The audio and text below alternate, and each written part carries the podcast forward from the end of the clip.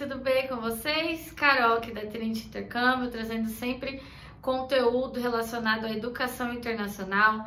Eu já conheci 29 países, tenho certeza que eu vou te ajudar a encontrar aquele programa de intercâmbio que vai unir as suas necessidades, expectativas e orçamento também. O tema do vídeo de hoje são 12 dicas para você aprender um novo idioma. Mesmo que você tenha nível super, hiper, mega básico ou nível zero no idioma que você quer aprender, essas dicas aqui serão muito valiosas.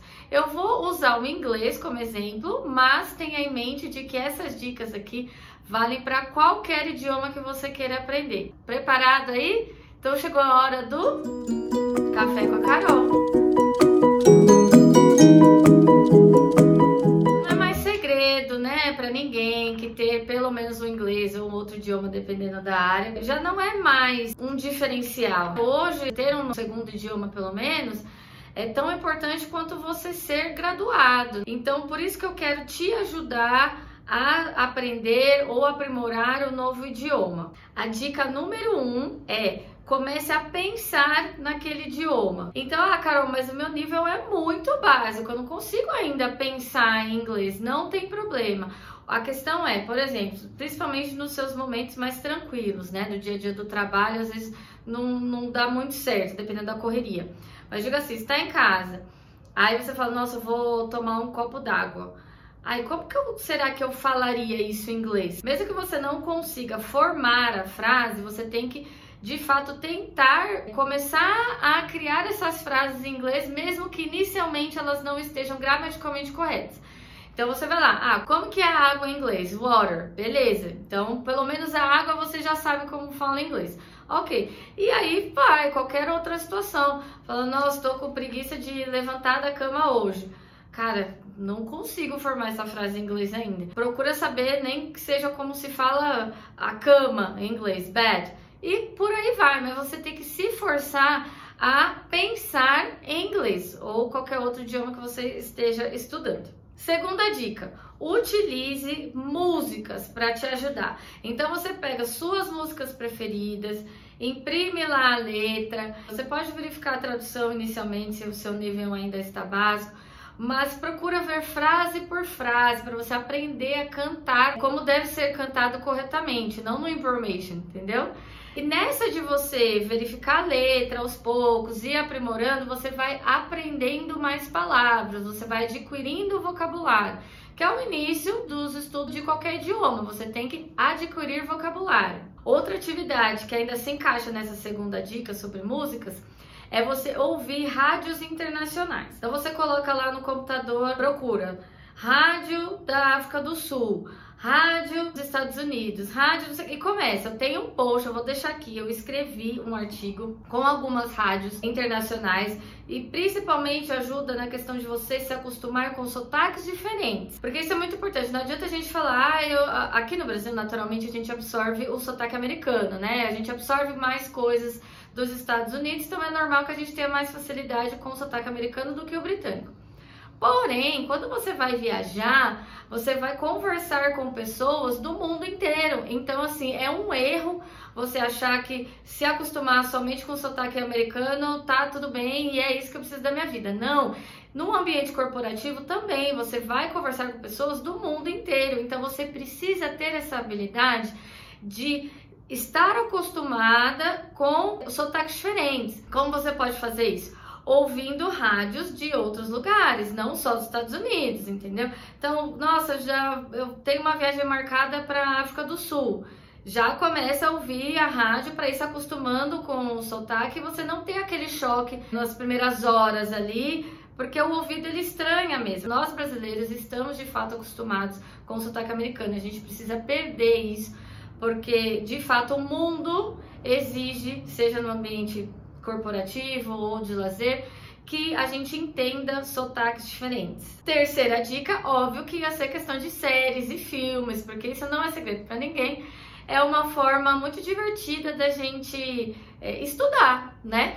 Então, se você já tem um nível legal de inglês, você pode tirar a legenda em português e deixar a legenda em inglês.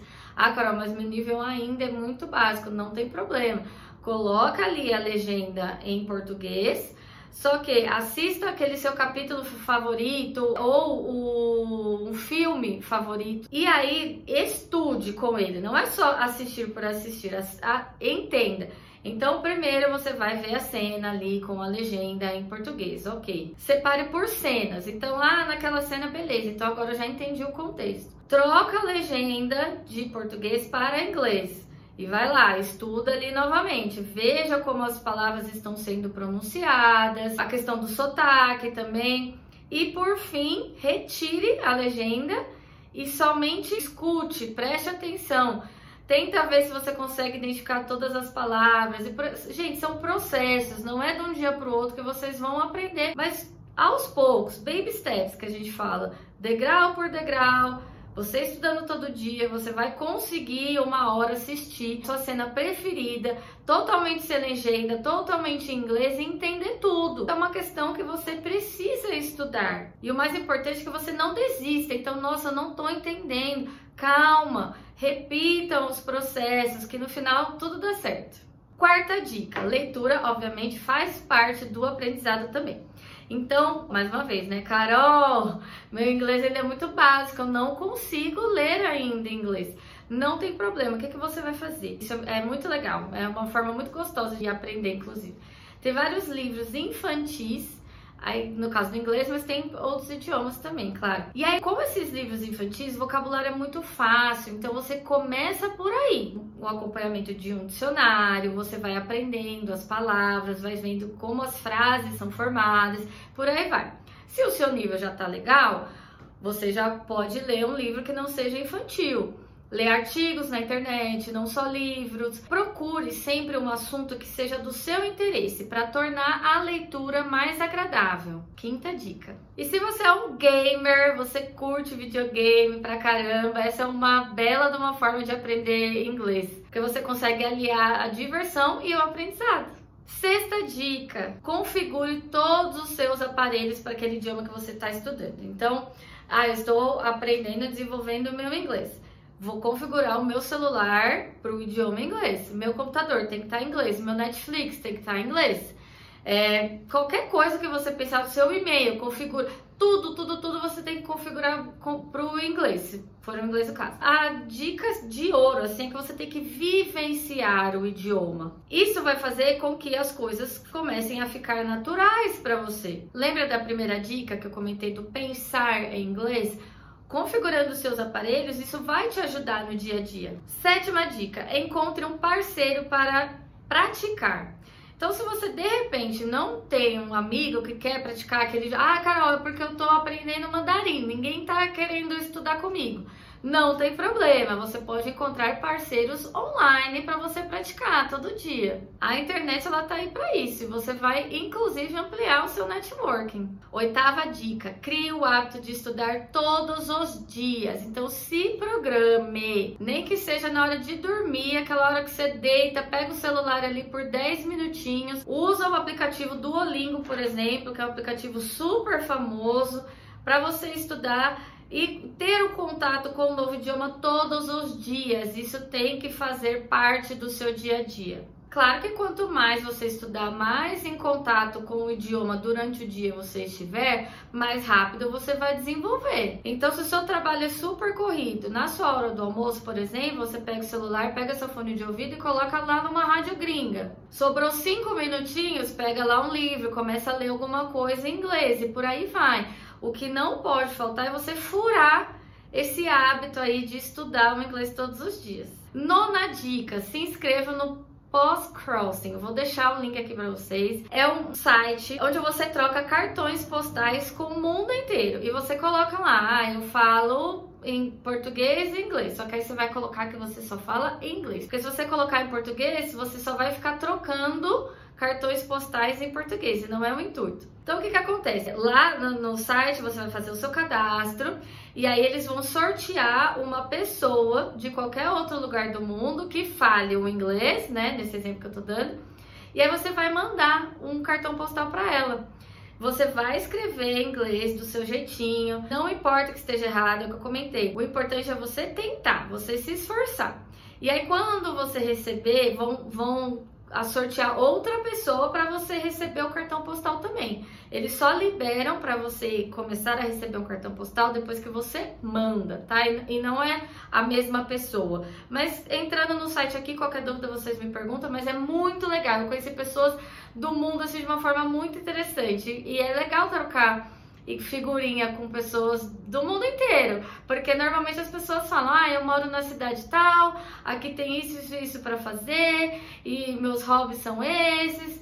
Enfim, você acaba utilizando de momentos de lazer como esse para você ir treinando o seu inglês, tanto a escrita quanto a leitura, que é importante. Você tem que estudar as quatro habilidades, que é fala, leitura, escrita e o ouvido. A décima dica é exatamente isso: não tenha medo de errar. Se a gente pensar como nós aprendemos o português, a gente era bebê, foi soltando algumas palavrinhas aí errado, depois a gente começou a formar frases também gramaticalmente errado, e aos poucos a gente foi se autocorrigindo.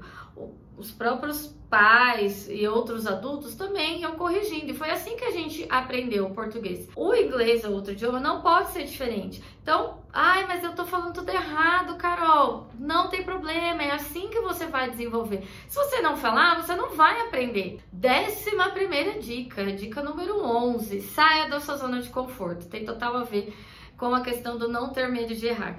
Então, ah, tem um pub irlandês aqui na minha cidade, vou lá, porque eu sei que tem vários gringos que costumam frequentar esse lugar. Quem é daqui de São Paulo já deve conhecer o O'Malley's, é um pub irlandês que sempre tem gringo lá. Então, se você mora em São Paulo, vá lá para você treinar o seu inglês, que vai valer muito a pena. O que você tem que pensar é que você está se esforçando para aprender um novo idioma. A pessoa com quem você está conversando, que, que é a língua nativa dela, ela vai ficar feliz que você está se esforçando para aprender o idioma dela, e não o contrário. Quando a gente vê um gringo aqui que está falando português, ele mesmo falando tudo errado, ah, vou atravessar ou rua.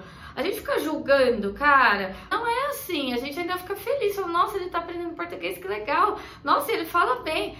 Você tem que entender que o contrário também é válido as pessoas reconhecem o seu esforço de estar tá aprendendo inglês ou outro idioma. E a décima segunda dica, obviamente, um intercâmbio, por que não?